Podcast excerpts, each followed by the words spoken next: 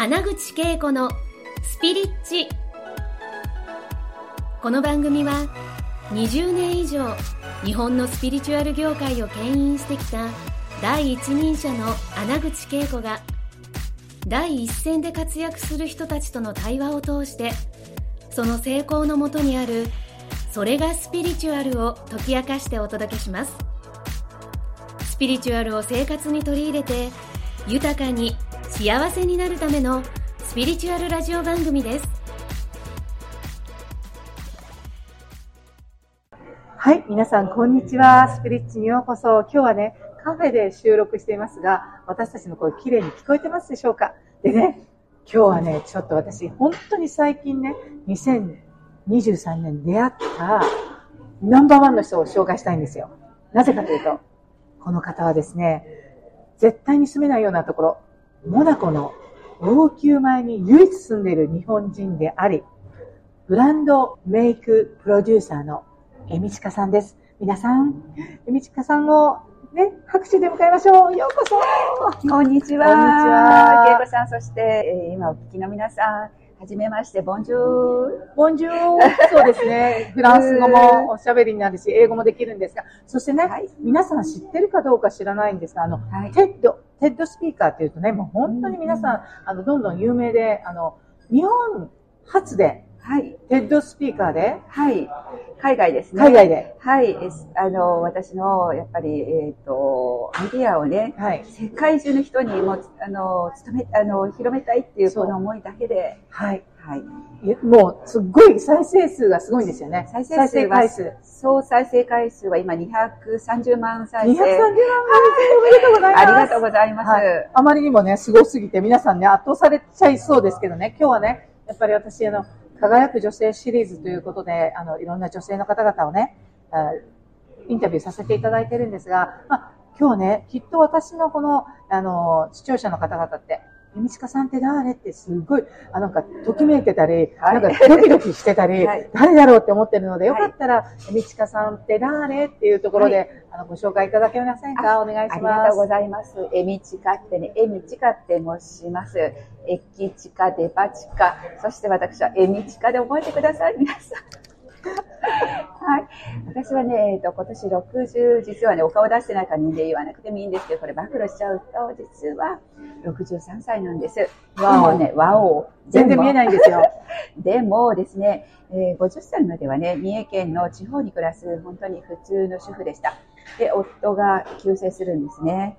そこから、まあ本当に真っ暗闇の砂漠の中に鉄格子がガーンと降りているような状態で、もうどうしたらいいかわからない、一人ぼっちで。っていうところから、えーこう、あっと気がつくと、まあ、12、3年、時間がね、流れているんですけど、いろんなことがありながら、地雷をバンバン踏みながら、もう岩はと石じゃないですよ。岩は飛んでくるわ。岩飛ぶんかいみたいな感じですけど、自分でぶつかっていったりね、はい。まあ、人に騙されたことももちろんありますし、もう、まあ、今ね、しんみり考えてみると泣くこともね、激しく泣くこともいっぱいありました。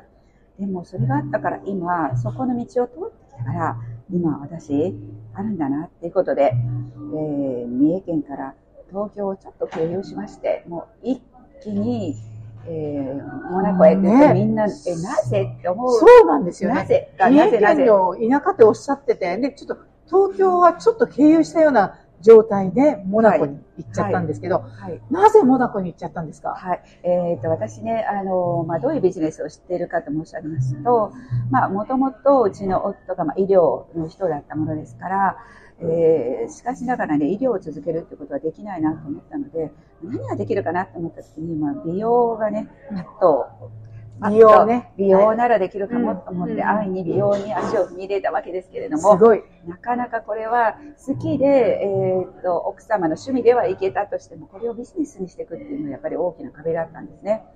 で、もがきながら、それでも何とかして再生をかけていきたいっていう思いね。そこは何だろうな。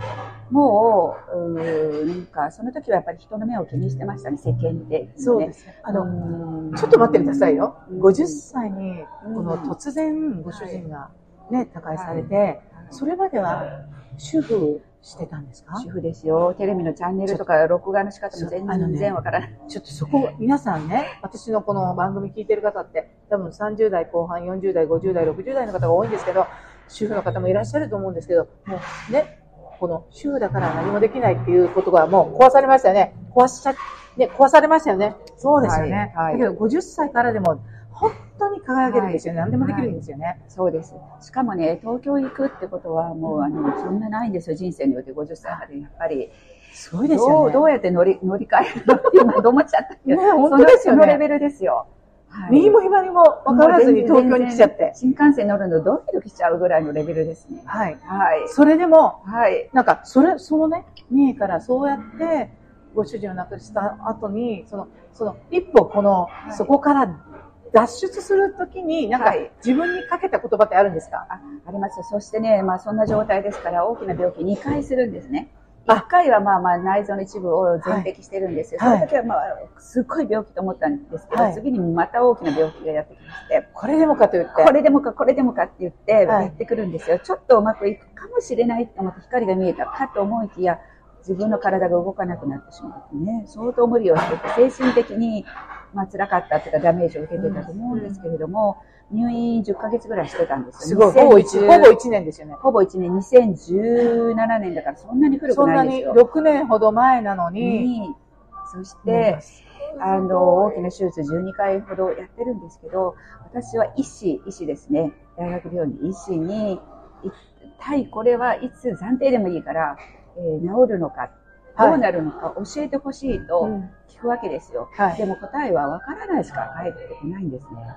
で、なんで分からないすのごい不かっていう。明、不透そう明。で、えっと、怒りが湧いてくるわけ。うんうんうんでも、ふっと考えたんですよ。そりゃそうだよね。私は、えっ、と、この病気が治るかを尋ねてるわけじゃなくて、私は本当に聞きたかったのは、私の人生どうなるってことをそういうことですね。聞いて聞いて聞はいいているわけです。だったら答えなんか返ってこないよなって、そりゃそうだよねって当たり前のことをはい気がつくわけですね。ねだから、まあもちろんはい。入院してるから、そこ、病気っていうものには向かい合ってます。でも、それがあるから何かができないとか、そのせいで私はもう、この先は何も考えちゃいけないっていうことは、え、どこ？あの、六法全書にも書いてなかったし、はい。日本の法律見ても書いてなかった。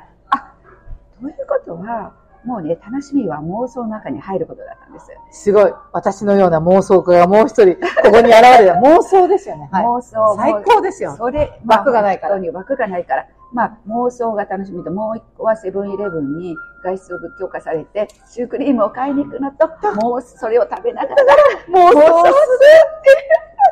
私はパラダイスに入ったんですよ、素入院生活。入院生活は闘病生活とは言わないんですよ。パラダイス生活。妄想で。そうですよ。自分の大好きなパラダイスを作ってた。そうですあよ。すごい。もうあの、日本の医療に守られているから、はいポチッとナースコールを押せばすぐ飛んできていただける。そして3度の食事は出てくる。そして、何もしなくても自分の妄想だけで。Wi-Fi はしっかりである。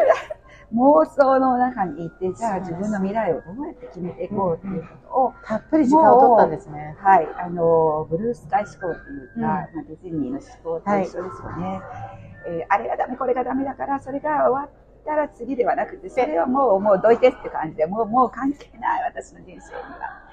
だから、じゃあ自分が何やりたい、どうしたい、どこ行きたいの、もう自由だから、いいのよ、あなたっていうことで、もうね、うわーそう広がっていったんですね。もうパラダイスしかもうね、パラダイス思考いいのよ、いいのよ、いけよ、いいよ、やれやれやれ。ね、自由だよ。オッケーみたいな感じで。すごい。そして、あの、いついつってことも全部設定をしていきまして、わあ、準備をしたんですね。そうですね、もうなりきりなりきり。なりきりなりきり、どんどどん準備して、その気分を味わい、その気になって、そうすると決めたっていうところが、10ヶ月あった。それから、やっぱりそれからの検索ってもう決めてるから、はい具体的ですよね、どうするっていうことが具体的で。はいそしたら本当になっていくんですよね。なっていく、その、やっぱり、すごい、この妄想でぶわーっと広げて、はいで具体的にもう、こう、検索して準備にかかるわけですね。はいそれを現実化するためにね。はい。本当にそういうことをね、あの、実際にやってきて、はいその、10ヶ月の、まあ、はいあ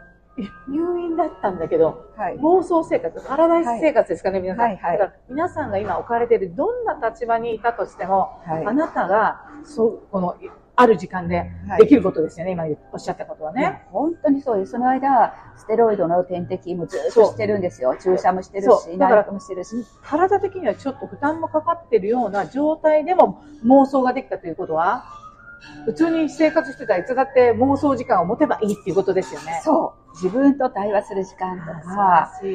そうですよね。自分との対話をすっごい深めた10ヶ月送られたんですよね。あのね、もういっぱいね、話してもらいたいんですけどね、今回ね、あの、ざっと10分ぐらいになったんですけれども、次回はさらにですね、本当に皆さんも今日のお話だけでもね、こう絶対やっておいてほしいんですよ、来週まで。妄想タイムでどんどん自分の世界を広げてみる。そして、やりたいと思ったことを検索してみる。そしたら具体的なことが決まってくるじゃないですか。この後のね、道香さんのもう本当にね、人生は私は冒険だって、それもパラダイスの冒険だって私も今聞いてて思ったんですね。その話の続きをね、また来週の月曜日にもお伺いしたいと思います。えみちかさん、本当に今日もありがとうございました。ありがとうございました。来週皆さんにもぜひね。はい、ありがとうございました。今回の放送はいかがでしたか？穴口恵子に聞いてみたいことや感想がありましたら、ぜひ公式ホームページよりお送りください。www.keikoanaguchi.com またはインターネットで穴口稽古と検索ください。それでは次回もお楽しみに。